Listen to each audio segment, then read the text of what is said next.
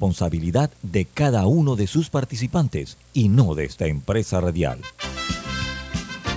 Son las 7.30 de la mañana, hora de un buen café y hora de Infoanálisis, el programa de información y análisis más profundo de Panamá. Infoanálisis con Guillermo Antonio Adames, Rubén Darío Murgas, Camila Adames Arias y Milton Enríquez. Infoanálisis por los 107.3 de Omega Estéreo.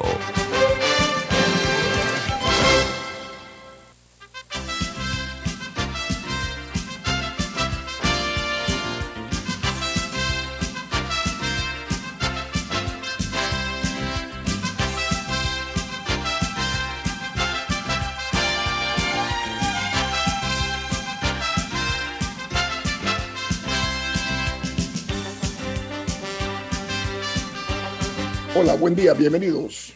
Esto es Info Análisis, un programa para la gente inteligente. Hoy es primero de agosto del año 2022 y de staff de Info Análisis. Camila Dames. Alexandra Siniglio. Guillermo Antonio Dames, le damos un abrazo en la distancia, agradeciendo su sintonía y recordándoles que este programa se ve en vivo, en video, a través de Facebook Live en sus teléfonos móviles o celulares. También pueden ustedes vernos en sus eh, computadoras, en sus tabletas, en video.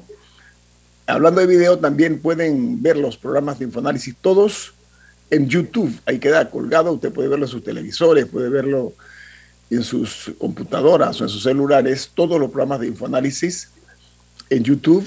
Eh, de igual manera, estamos para servirles en la app de Omega Stereo que está en las plataformas de Omega Stereo, tanto para los teléfonos que tienen tecnología de Apple Store, como también eh, los, la, la, otra tecnología, Camila. Play Store.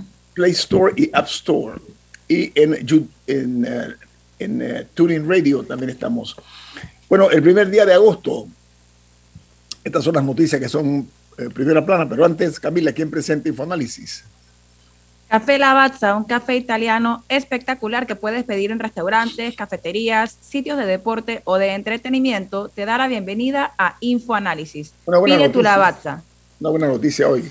Salieron los primeros barcos de Ucrania con eh, cereales y otros elementos importantes para paliar la crisis de alimentos que hay en el mundo. Una gran noticia. Han, han logrado salir estos barcos cargados eh, de una serie de productos alimenticios importantes, fundamentales para impactar en lo que es la, la, crisis de los alimentos que hay en todo el mundo, producto de esta guerra entre Ucrania y Rusia. El diario New York Times titula hoy, Nancy Pelosi se dirige a Singapur, pero queda guardando silencio sobre Taiwán. Dice que la presidenta de la Cámara de Representantes de los Estados Unidos tenía previsto llegar a Singapur hoy con planes de viajar eh, para reuniones en Malasia, Corea del Sur y Japón. Las especulaciones sobre eh, la escala en Taiwán han alterado los nervios tanto en Beijing como en Washington. Mientras el Washington Post, su principal noticia es grandes luchas legales se ciernen sobre las píldoras abortivas los viajes fuera del Estado para lograr eh, practicar abortos.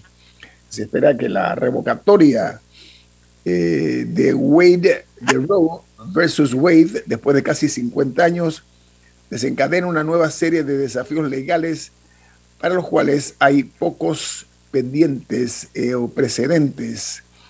El diario The Wall Street Journal, su principal noticia en los Estados Unidos, contempla sanciones contra la red que se cree que transporta petróleo iraní.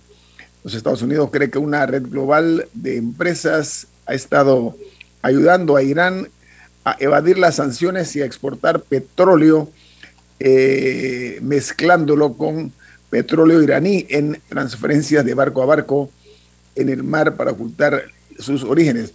Camila, ¿usted tiene alguna información acerca del descubrimiento que se hizo de que la familia de Osama Bin Laden ayudó al príncipe Carlos a, con más de un millón de dólares eh, para eh, darle fondos a una de las organizaciones eh, del, del, príncipe? ¿Tienes esa información, Camila?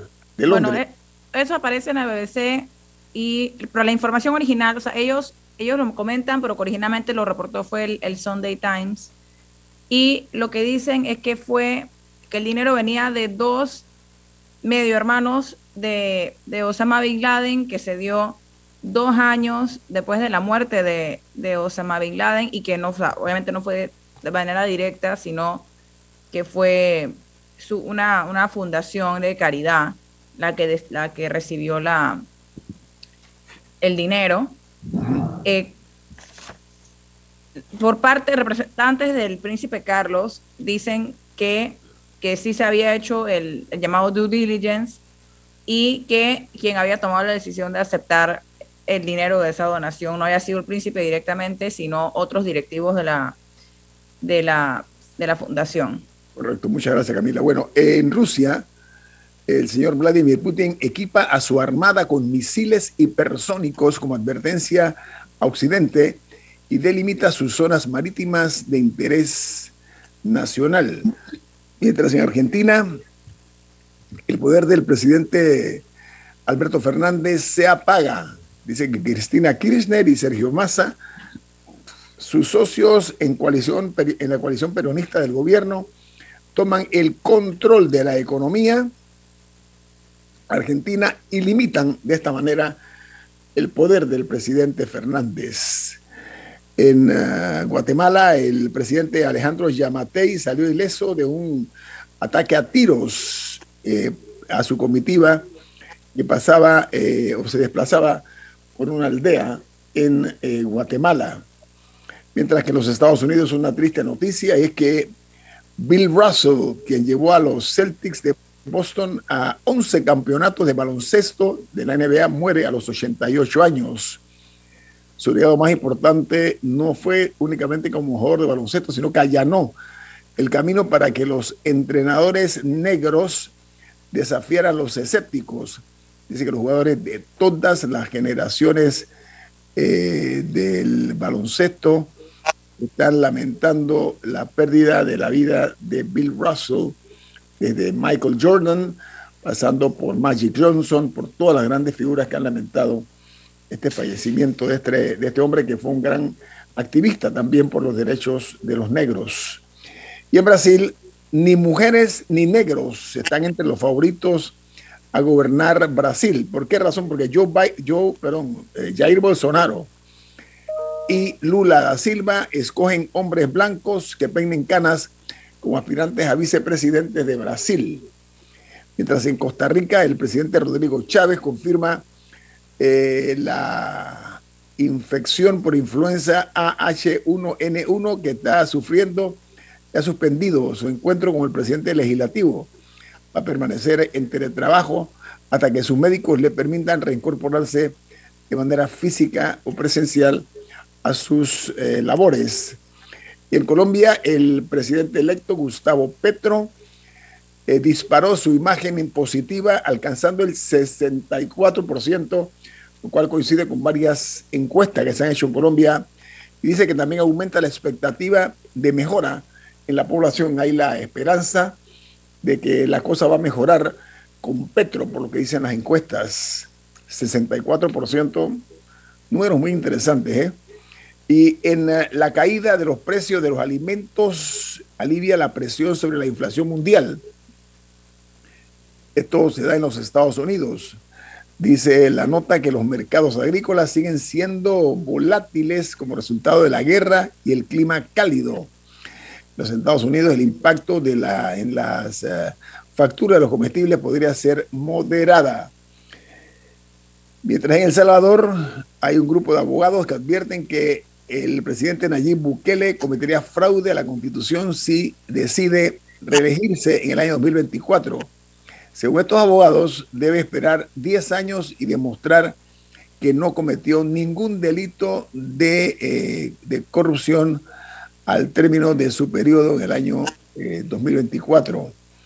En Chile ayer se reportaron 7.779 nuevos casos de COVID-19 y 25 fallecidos de los casos de acuerdo a, las, a los expertos y a la autoridad de salud, eh, suman un total de 4.241.456 casos activos y 59.577 personas que eh, murieron hasta ahora, de acuerdo a las cifras totales.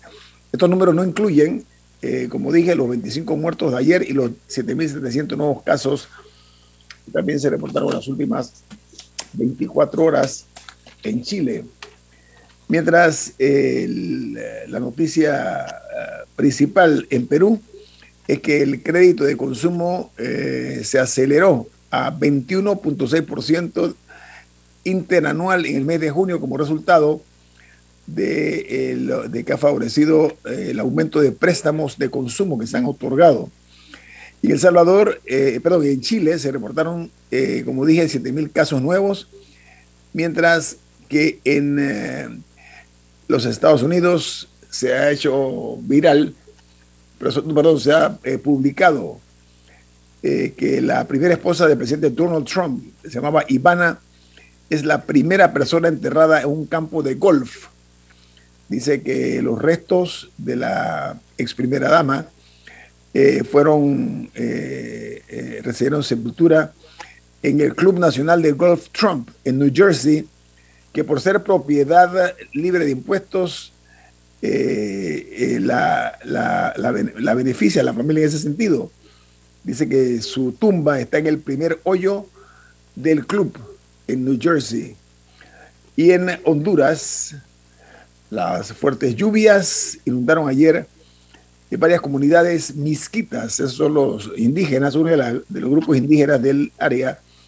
Esto se dio en el litoral atlántico hondureño, de acuerdo a información de las autoridades. No sé si Camila, Camila o Alessandra tiene alguna noticia. Adelante. Yo quisiera agregar la situación en Guatemala. Mencionabas lo del atentado contra el presidente, pero eh, se quedó por fuera otra noticia importante y es que ha sido detenido el fundador del diario El Periódico, eh, un, eh, un diario dedicado a denunciar la corrupción en ese país. El fundador está detenido, debe comparecer hoy ante un juez. Eh, pero la noticia hace titulares en los principales medios de comunicación y lo ha hecho durante todo el fin de semana. Incluso el país de España titula el presidente de Guatemala emprende una cruzada para callar el periodismo que revela la corrupción. Así que eh, los ojos están puestos sobre lo que ocurra hoy en ese país, ¿no? Y da la casualidad que hacen este, este, lo que se dice, algunos dicen que es un montaje, el supuesto ataque que se le hizo en la región eh, eh, del interior de Guatemala, Yamate, que esto se está haciendo para crear un ambiente favorable eh, al presidente que está siendo señalado muy duro por excesos contra los medios de comunicación. Diga Camila, tenemos un minuto y medio. Sí, una noticia excelente para la ciencia y la medicina, y es que se realizó la primera separación de gemelos, de estos que, que nacen eh, que en algún momento juntos, en algún momento pedazo de su anatomía, sea la cabeza o, la, cadera, vio diferentes casos. En este caso era de la cabeza. Eh, la primera separación de este tipo de mellizos, pero con realidad virtual, porque era un equipo brasileño de cirujanos y estaban siendo asistidos por cirujanos en Londres. Era un equipo de más de 100 personas para una operación de 27 horas, pero a través de una cantidad de MRIs y CAT scans que les habían hecho habían podido practicar la cirugía eh, previamente a través de realidad virtual, o sea, brindar el asesoramiento y todo lo demás antes de realizar la, operación y aún así también había una asistencia eh, ocurriendo en tiempo real, lo cual yo encuentro fascinante y definitivamente es un avance porque era una cirugía sumamente complicada. También eran los, los gemelos de mayor edad en ser separados, tenían cuatro años para eh, cuando los iban a separar. Esa es parte de las la virtudes y las ventajas de la tecnología. Están haciendo cosas a una velocidad impresionante en cuanto a descubrimientos eh, de tipo científico. Bueno, vamos al corte comercial. Esto es Infoanálisis, un programa para la gente inteligente. Omega Stereo tiene una nueva app Descárgala en Play Store y App Store totalmente gratis. Escucha Omega Stereo las 24 horas donde estés con nuestra aplicación totalmente nueva.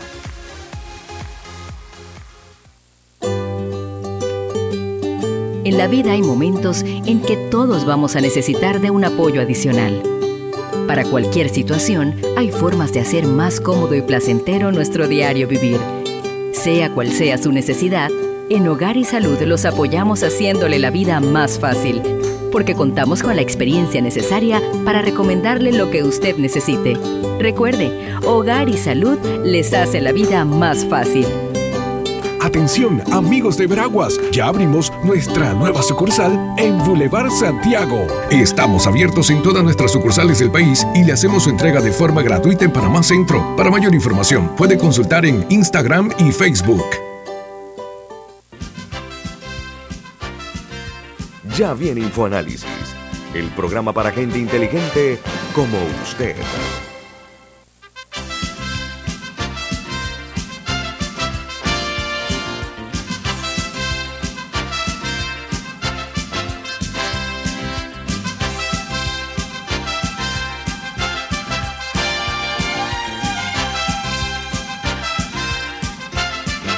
Bueno, señoras y señores, Camila tiene un mensaje importante, presten mucha atención, por favor. ¿ah? En Banco Aliado te acompañan en tu crecimiento financiero. Ahorra con tu cuenta Más Plus, mejorando el rendimiento de tus depósitos. Banco Aliado, tu aliado en todo momento. Puede visitarlos en su página web bancoaliado.com o seguirlos en sus redes sociales como arroba Banco Aliado. Banco Aliado, tu aliado en todo momento.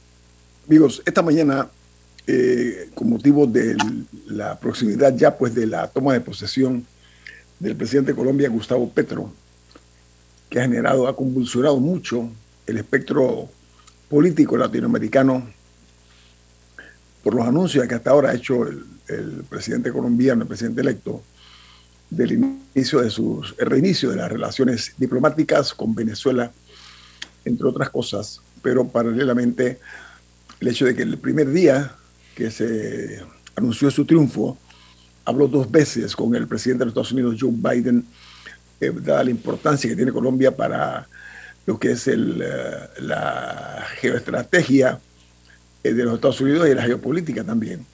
Entonces, Panamá tiene, comparte fronteras con Colombia y nosotros queremos esta mañana platicar con un ex canciller, pero además que fue embajador en Colombia, Estoy hablando del abogado José Raúl Molino. ¿Cómo está, don José Raúl? ¿Cómo le va? Gracias, buenos días a todos, la mesa y, a los distinguidos oyentes y, videntes de la red. Eh, Un placer estar aquí en Muchas gracias. Oiga, el eh, presidente Gustavo Petro gana cómodamente. Hoy la noticia es que varias encuestas coinciden que su aprobación está en el orden del 64%, sus, sus números en positivo, a escasos tres días de su toma de posesión, contrario a lo que mucha gente dice, sobre todo una derecha rabiosa que hay en Colombia. Digo rabiosa porque es muy fuerte, muy dura, y que eh, en, sus, en, sus, eh, en sus ataques a Petro han sido eh, realmente devastadores. No obstante, el señor Petro su, popularidad eh, sigue eh, no únicamente estable, sino que ha crecido varios puntos. Para efecto de Panamá, eh, abogado Mulino, que fue no únicamente embajador en Colombia, sino también canciller, ¿qué debemos nosotros hacer con lo que está dándose, por ejemplo, con el caso de Venezuela con Colombia o Colombia con Venezuela, abogado Mulino?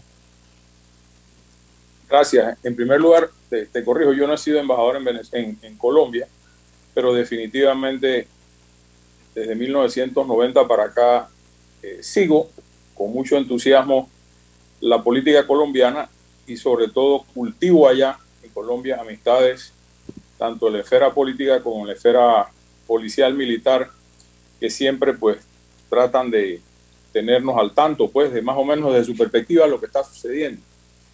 Mira, los países con sus países fronterizos, valga la redundancia, siempre tienen que tener buenas relaciones.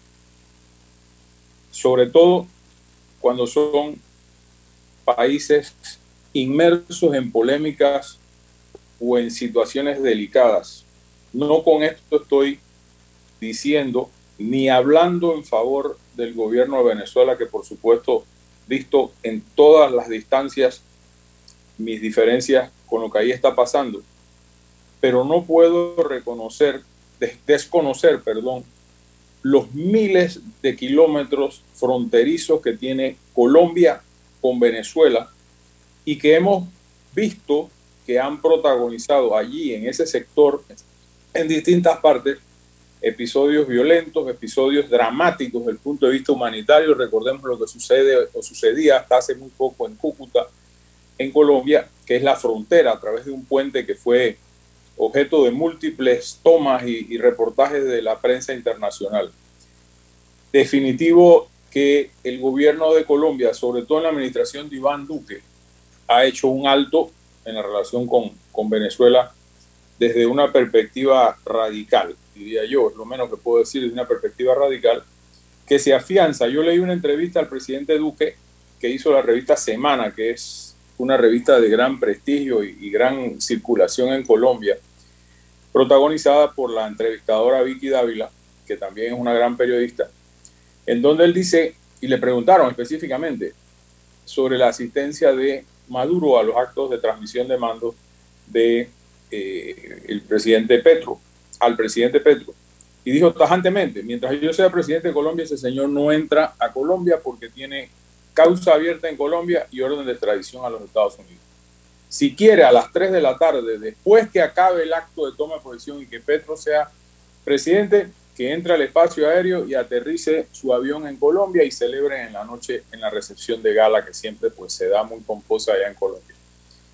Yo creo que Petro ha hecho un avance, tiene que hacerlo. Yo, yo no veo cómo Colombia, independientemente de, su, de que participe o no de lo, de lo que esté de las ideologías, etcétera, que no lo creo tanto ah, que esté sucediendo en, Venezuela, tiene que abrir un puente de comunicación con el gobierno de verdad, con el gobierno de Nicolás Maduro. Lo demás es una ficción.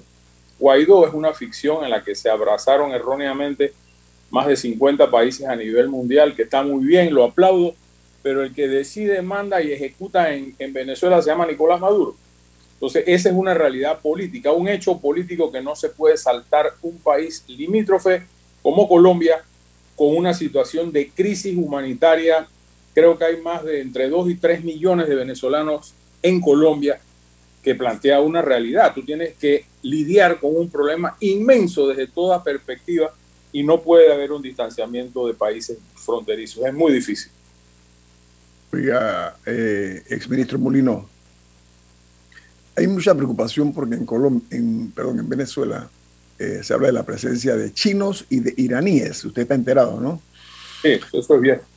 Y eso eh, eh, también ha levantado pues mucho revuelo.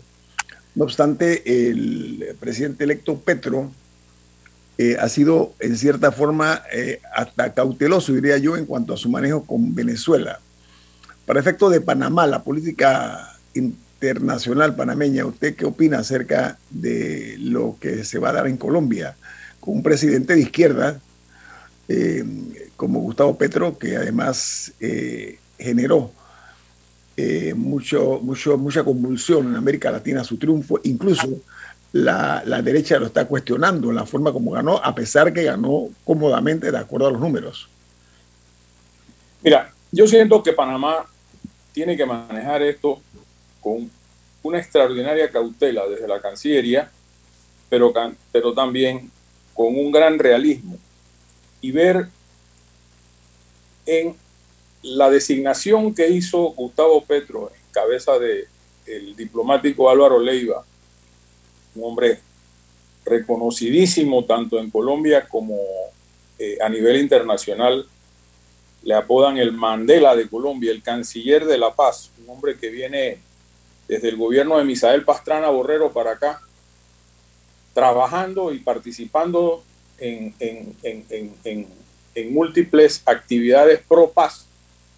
Ha participado creo que en todos los esfuerzos pacificadores de Colombia, siendo el último bajo el gobierno del presidente Santos en La Habana que culmina en el 2016 con el acuerdo de paz acuerdo de paz que es importante. Yo, yo creo que Colombia es mejor tener ese acuerdo que no tener nada y seguir en la guerra fratricida que estaba viéndose en ese país, independientemente de que haya mucho que corregir. El presidente Duque dice en su entrevista, y perdonen la digresión un momentito, que él recibió la ejecución del proyecto de paz, del proceso de paz, perdón, en 15%, y él la está entregando en 35%. O sea, falta un buen trecho, una enorme cantidad de recursos para poder avanzar en los compromisos que ha adquirido el gobierno con las fuerzas insurgentes de la FARC, especialmente, y tiene en, en ciernes ahí toda la negociación con el ELN, que sí siguen activos en la guerrilla y en la secuestradera de gente y matazón entre ellos.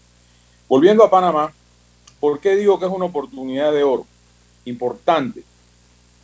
Porque desde el gobierno de Varela Panamá, de, para acá, ha habido un distanciamiento con Colombia en, distintas, en distintos aspectos. El más importante es en materia diplomática. La relación Varela-Santos fue distante, sobre todo al final, muy, muy distante. Tenemos con, problemas comerciales con Colombia que creo que están todavía en los estrados de la OMC por razón de eh, aquella posición veterana ya de Colombia de considerar los artículos que se exportan desde la zona libre de Colón hacia Colombia como material fabricado en Panamá, que afecta al sector agroindustrial de Colombia, que es inmenso. Desde que yo estaba en Cancillería, ese es un problema latente entre los dos países. Pero por otro lado, Colombia es un país miembro de la OCDE, con quien nosotros no tenemos la más feliz de las relaciones en este momento.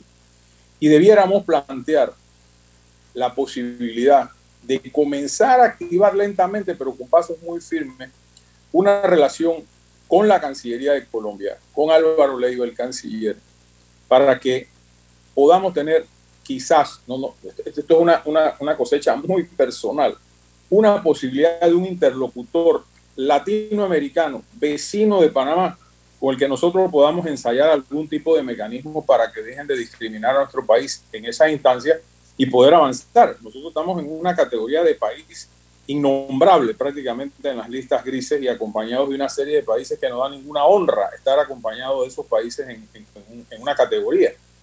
Y por otro lado, hacer ver a través de Colombia también que nosotros no podemos hacer como nación, Panamá, los grandes cooperadores con la Unión Europea, con, con Estados Unidos y con el mundo entero en materias delicadas como trato humanitario, como temas de inmigración en la frontera, narcotráfico, lavado de dinero y seguir discriminados en las listas de la OECD. O sea, no, no, no puede ser que somos lo máximo para una cosa y lo peor para otra. Y creo que eh, la Cancillería panameña debería, debería, y es una recomendación muy sensata de tener una, una, una, una, una buena relación con el canciller Leiva para los propósitos de nuestro interés. Yo no estoy abogando por ningún tema de Colombia, yo estoy abogando usar los mecanismos, porque ciertamente quizás la Cancillería de Colombia vuelva a tener un, un, factor importante. Hoy día América Latina sigue teniendo una hegemonía, si se quiere, del criterio político-diplomático de las Cancillerías de México y de Itamaraty en Brasil. Bueno, a lo mejor la de Colombia pudiera, pudiera, por la afinidad que existe entre entre México y Colombia y la que pareciera que va a existir de ganar Lula da Silva la presidencia en octubre de Brasil, pues que, que, la usemos como herramienta, como palanca de política exterior en nuestro beneficio. Es mi, es mi criterio y por supuesto una relación cordial. También en los temas de seguridad, el nuevo ministro de Defensa es un hombre controversial, Velázquez, un hombre que ha sido considerado a priori ya y por su trayectoria como el enemigo del ejército y de la policía, de las Fuerzas Armadas de Colombia. Eso es, delicado, pero sin embargo, y sobre todo lo ratificó el comandante que acaba de, presentar su re, renuncia hace muy poco, el, el, día que ganó Petro la elección, eh, es muy delicado porque me decía el, el jueves un, un, coronel colombiano, amigo mío, tomándonos un trago, que a Iván Velázquez no le queda otro remedio que ser un portaestandarte de la oficialidad y de la tropa de las Fuerzas Armadas de Colombia en positivo, porque va a depender de su liderazgo y de su, y de su gran comunicación con las Fuerzas Armadas de Colombia, el éxito de las mismas en las enormes tareas. Colombia es un país que está por ahí en la Unión Europea diciéndose que puede ser parte formal de la OTAN, No estamos ya, pidieron, ya, pidieron que la, incursión de Colombia en la un país que puede llegar al estrato de la OTAN y es nuestro vecino. Entonces, ah, por, eso lo tengo aquí. Por eso lo tengo aquí. Esto hay que manejarlo con las dos manos, con las dos manos y tratar de, de buscar a través del diálogo franco y cordial, sobre todo muy sincero con la Cancillería de Colombia, se puede hablar. Siempre se puede hablar con nuestros amigos de Colombia. Así tengamos discrepancias, pero siempre se puede hablar con ellos y, y ver dentro de la realpolitik qué le beneficia a Panamá, qué podemos sacar de esa relación y qué podemos aportar también, porque la cosa es en las dos vías, ¿no? con, el gobierno. Es un corte comercial. Viene más aquí en Info Análisis. Estamos analizando eh, el ascenso al poder en los próximos días del presidente electo Gustavo Petro. Lo estamos haciendo con el ex canciller y ex ministro también de Seguridad, el abogado José Raúl Molino. Viene más aquí en Info Análisis. Este es un programa para la gente inteligente.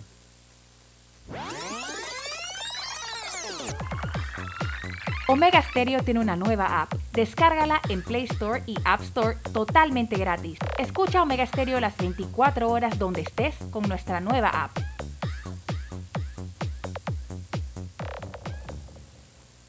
Hay quienes se levantan antes que el gallo cante, quienes desde la oscuridad encuentran una luz de esperanza, quienes ven la oportunidad de crecer uniendo pueblos y son los mismos quienes ven progreso en el cambio. A nuestros clientes por inspirarnos a avanzar, a progresar por casi 100 años. Les damos gracias visionarios y ASA.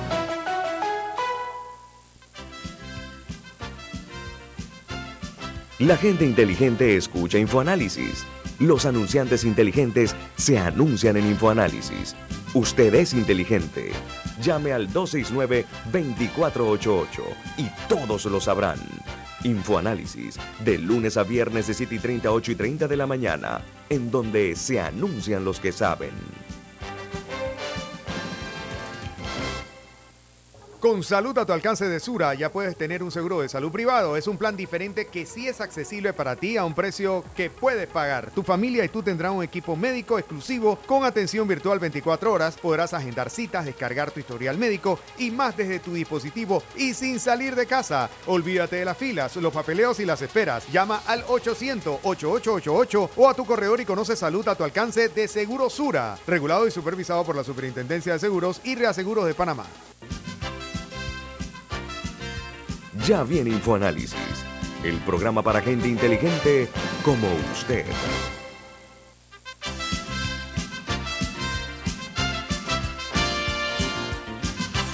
Bueno, les decía, estamos hoy en InfoAnálisis, como de costumbre, haciendo patria a través de un análisis eh, frío, eh, cerebral, acerca de la como dije, eh, que va a asumir la presidencia de Colombia el doctor Gustavo Petro, un hombre catalogado por enemigos y por amigos como un hombre brillante, con una trayectoria interesante en la política. Y esto va a tener, pues obviamente, repercusiones con la República de Panamá en diferentes formas. Eh, así que por eso nosotros estamos analizándolo con el ex canciller José Raúl Mulino. Alessandra, adelante. Sí, además ex ministro de Seguridad y sé que maneja muy bien eh, el tema de, la relación con Colombia. Yo le quería preguntar sobre la situación actual en la frontera de Panamá con Colombia, porque normalmente en los últimos años lo que hemos hablado es del tema migratorio, de la cantidad de personas que cruzan el tapón del Darién, medidas eh, de inseguridad extremas y de la crisis humanitaria que se vive en el lugar, pero poco o muy poco hemos ido hablando del tema de del narcotráfico que opera en esa zona y sé que por años eh, Panamá incluso había perdido el control sobre una parte de, la provincia del Darién, en donde en realidad eh, eh, la gente cruzaba bajo su propio riesgo. ¿Cuál es la realidad de hoy? ¿Maneja usted esa información? Mira, es una, una muy buena pregunta. En efecto, con, el, con la colaboración 24-7 las Fuerzas Armadas de Colombia nosotros logramos sacar del territorio panameño y limpiar el 26% de la provincia del Darién que estaba en manos de la FARC. Ahí mandaba la FARC, no las autoridades panameñas. Y se ha mantenido desde aquel entonces un patrullaje importante que Varela disminuyó porque puso a los Senafrón a cuidar las calles en Panamá, lo cual es un gran error, porque esa no es su misión, ni están capacitados ni entrenados para eso. Pero se ha agravado el tema del, del narcotráfico y unido al tema migratorio. No pocas veces, sino todas las veces, se escucha y se ve enfrentamientos, aprehensiones de inmigrantes con mochilas transportando 10 kilos, 15 kilos de cocaína, que son como hormiguitas que van por un camino que llegan hasta los Estados Unidos. Sea que es una organización bien montada y que le cobran un peaje eh, a los migrantes, a los inmigrantes, emigrantes, para pasar por la frontera, por las trochas que siempre están allí y que le lleve droga en las mochilas. Entonces el problema existe. En estos días, para un mes, hubo un enfrentamiento con Senafrón, mataron a dos eh, en, Tupiza, no, por allá creo, no recuerdo exactamente el lugar. O sea que el problema sigue. Además de que hemos tenido que invertir una buena cantidad de millones de dólares como país en mantener centros allá en Darién como especie de, de, de recinto para tener inmigrantes en números importantes, a veces miles, a veces decenas de miles, y ese es un tema que también nos impone a nosotros como país una verdadera eh, política, no solamente de seguridad, sino internacional, de denuncia y de convocatoria a los países donde ese problema nace, sobre todo, por ejemplo, Brasil, Ecuador, porque Brasil es un país que permite la entrada de africanos de toda, de, toda la gama de africanos que entran por aquí, pasan por aquí, y Ecuador con el tema de cubanos. Que creo que aún Ecuador no exige visa para los cubanos. Y obviamente por Panamá no pasan porque Panamá exige eh, visa de tránsito. Entonces pueden volar directo a Ecuador y empieza la caminata por Panamá, a través de Panamá, Colombia, Panamá y de aquí para arriba hasta donde lleguen.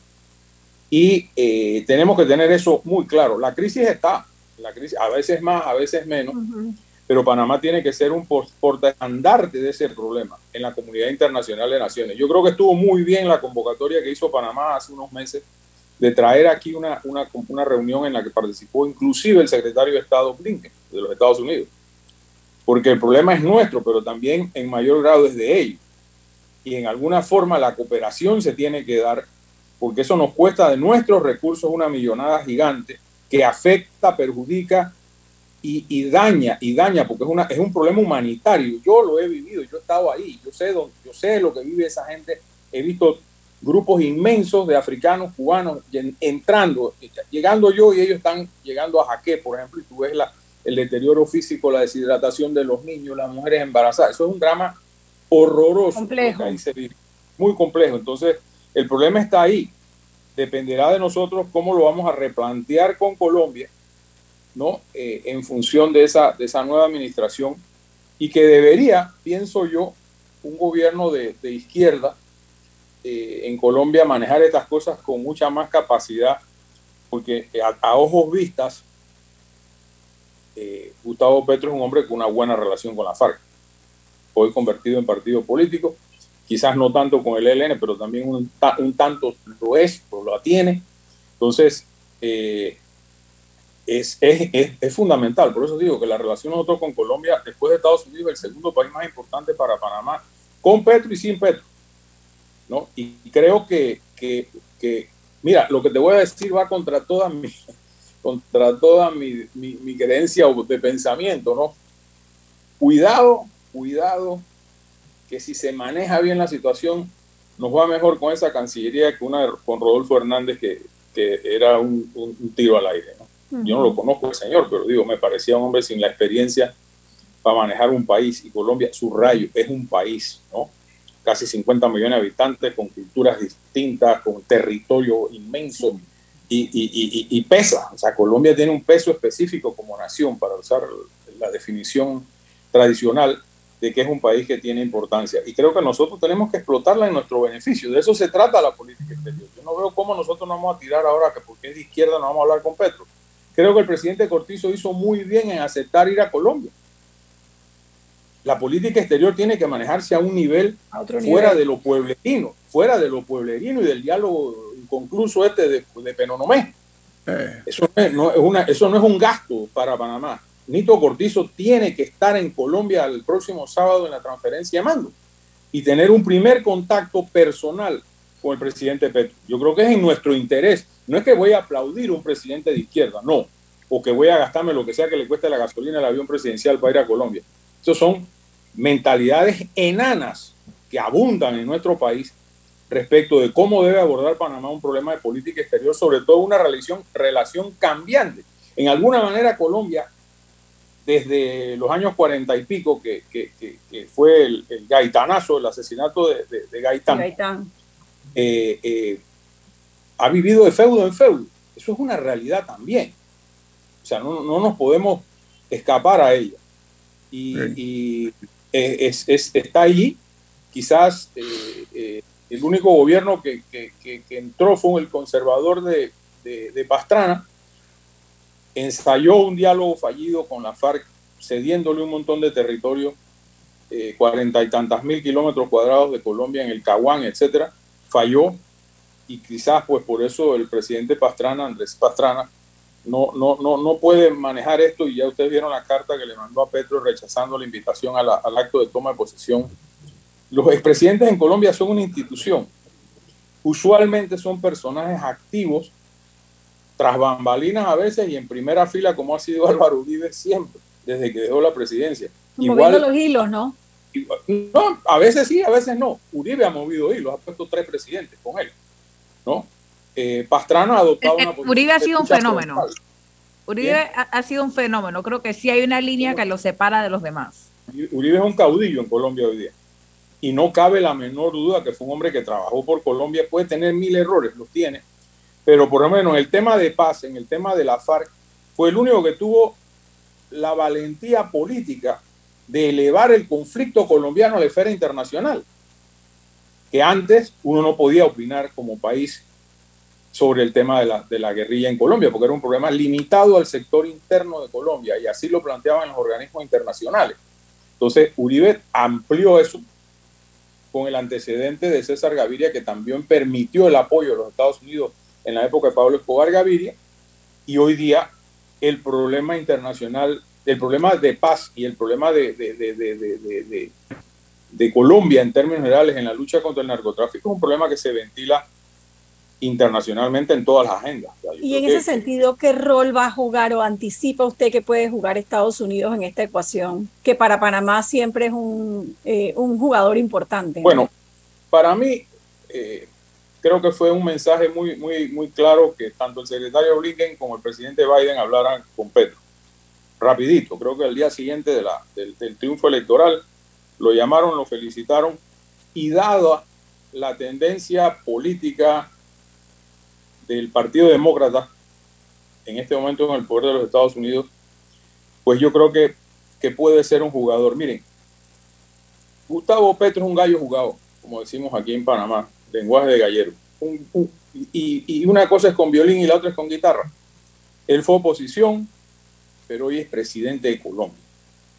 Y va a tener que hacer lo que tenga que hacer para sacar a Colombia adelante. Ya ven ustedes que sí, dentro de esa, de esa, de esa nueva, del unionismo que dicen que hay en Colombia, que, resulta ser que ahora todo el mundo era de Petro, eh, eh, y se le han unido fuerzas políticas que siempre estuvieron, me dicen amigos colombianos, la izquierda siempre estuvo infiltrada en todos los partidos políticos y ahora están saliendo de los baúles para unirse a Petro. O sea, siempre hubo en distintos partidos gente de izquierda. Pero ciertamente Petro tiene hoy la comodidad de los votos legislativos en, Colombia para llevar adelante una agenda de, país y también de gobierno. Y reitero, como expuse en un artículo, si hubiera sido colombiano no voto por Petro. Para, que estemos claros, no es que estoy alabando a Petro, pero no por eso me deja, me, voy a poner un pañuelo delante de los ojos y contra Petro o contra la política de Petro o el gobierno de Petro. No, no, no se puede. Nosotros no podemos. A lo mejor con Jamaica podemos tener una posición así, pero con Panamá, digo, con Colombia es imposible. Sería suicida. ¿Sabe qué, ex canciller Molino? La realidad es una. Eh, lo que dije hoy en las internacionales, que es noticia de primera plana hoy. ha crecido la aceptación a Petro al 64%. Es una realidad, o sea, no, no se puede marchar de espaldas a esa realidad. Oiga, gracias por su aporte, eh, abogado José Raúl Molina, ha sido usted muy amable en darnos un repaso acerca de la política colombiana como ex canciller. Que tenga usted un buen día. Un abrazo grande a la distancia. Hasta luego. Vamos al corte comercial. Esto es Info Análisis, un programa para la gente inteligente. Omega Stereo tiene una nueva app. Descárgala en Play Store y App Store totalmente gratis. Escucha Omega Stereo las 24 horas donde estés con nuestra aplicación totalmente nueva. Si desea que sus colaboradores trabajen desde su casa, podemos ayudarle. En Solutexa somos expertos en aplicar la tecnología a las técnicas y trabajos de oficina. Contáctenos en solutexa.com.pa o al 209-4997. Solutexa.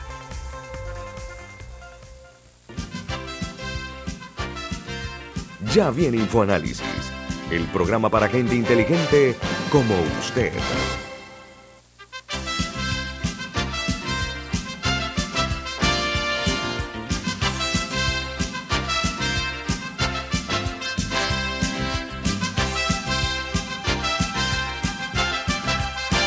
Amigos, continuamos aquí en Infoanálisis. Es muy buena la explicación del abogado José Luis Molino acerca de una realidad inexcusable que es la siguiente. El gobierno de Panamá tiene la obligación de tener buenas relaciones con el gobierno de Gustavo Petro, presidente electo. Doctor Francisco Carrera, buen día, ¿cómo está usted? Buenos días, Anito, un placer siempre participar en tu programa. Oiga, lo relativo a las eh, candidaturas por la libre postulación. Usted es uno de los, de, los, de los más importantes personajes que se manejan en ese, en ese revelador mundo que está tomando mucha fuerza en, en Panamá se presentaron que 34 solicitudes para la candidatura presidencial por la libre postulación, doctor Carreira. Y en teoría fueron 35, pero uno se echó para atrás. Ricardo Martinelli, es su opinión acerca de, eh, primero, de la, de la incursión dentro de las filas de las eh, precandidaturas eh, por la libre postulación de ex miembros de partidos políticos, podemos decirlo así, ¿no? Que están ahora ensayando esa posibilidad y el hecho de que 34 panameños hayan optado por, por la candidatura presidencial en la cual usted eh, es uno de los principales precandidatos. Doctor Carrera, buen día. Gracias, Añito. Mira, yo creo que ya es un momento de establecer claramente quiénes son de verdad los advenedizos, los que vienen de un cementerio político ahora a tratar de revivir sus carreras. Este sistema no está hecho para que miembros de partidos o ex miembros de partidos renuncien y al día siguiente sean lobos vestidos de oveja. El sistema de las candidaturas de libre postulación está siendo manipulado, ha sido manipulado por la Asamblea Nacional y yo creo que eso es lo que de verdad está afectando la democracia panameña, que ahora pues simple y sencillamente es una vía de escape para políticos sin ninguna ética, en donde hoy son de un partido, al día siguiente son independientes o continúan siendo miembros de partido y entonces ahora pues quieren participar en esto porque es lógico, hay una simpatía detectada eh, a favor de los independientes en sondeos y en encuestas y en todos los demás y creo que algunos pues quieren aprovecharse de esa circunstancia debido a la forma como la Asamblea manejó muy mal las reformas electorales doctor Carrera, eh, el hecho eh, de que un expresidente eh, de la República y presidente de un partido nuevo haya decidido incluirse como candidato por la libre postulación y también hay una diputada muy popular que ha hecho lo mismo del PRD, ella. ¿Qué interpretación le da usted a esas decisiones de última hora? Bueno, querer aprovechar por un lado el aspecto del fuero penal electoral, que para mí es una inmoralidad que nuestra Asamblea haya decidido proteger personas que están acusadas de delitos de corrupción y otro delito. Y yo creo que eso es parte de algo que en Panamá hay que acabar. Por eso es que el movimiento nuestro, que dicho sea de paso, te voy a decir, Eh, ayer completamos la postulación de más de 380 candidatos a nivel nacional. Estamos promoviendo 40 diputados nuevos en la Asamblea, porque eso es lo que de verdad comienza a cambiar Panamá. Y esto, entre las cosas que hay que acabar, es ese fuero electoral que algunos lo, lo, quieren eh, proteger. Por el otro lado también, yo creo que esto no está hecho para que sea simplemente una vía adicional de obtener popularidad para miembros de partidos políticos, porque aquí qué es lo que va a pasar, el presidente Martinelli entró. Eh, perfecto, que venga y, vamos a ver entonces el tema de la firma, pero qué es lo que pasa con personas como él, personas como la diputada Zulay Rodríguez. Ellos van a polarizar esto, así como hay gente que de alguna manera tiene simpatía, hay mucha más gente que los rechaza y por eso yo creo que los decentes somos más. Y por eso es que nosotros vamos a tener muchísimos más apoyo con la presencia de todos estos políticos. Camila. Me llaman también la atención figuras como Melitón Arrocha y Kathleen Levy, que también están incursionando en precandidaturas por la libre postulación eh, para presidente. Ambos eh, son figuras tradicionales panameñistas. En el caso de la, diputada Catherine Levy, aparentemente renunció al panameñismo para seguir adelante con esta candidatura. El señor Arrocha, el exministro y exdiputado Arrocha, no. Eh, pero también, no sé si hay una manera de ver esto, también es, como vías alternas al no tener, al no ser favorecidos en procesos internos partidarios. Eh, esta es como el plan B, pues que si no, si no, si no consigo una candidatura en las primarias, bueno, por lo menos aquí tengo, aquí tengo oportunidad hasta el 31 de julio para el próximo año para, para como una vía alterna. No sé cómo, cómo evalúan eso también. Yo creo que es muy claro que el movimiento independiente, el movimiento de libre postulación en Panamá, no es el cementerio de políticos fracasados en su partido. Y yo creo que esto es lo importante, que nadie puede impedir que participen.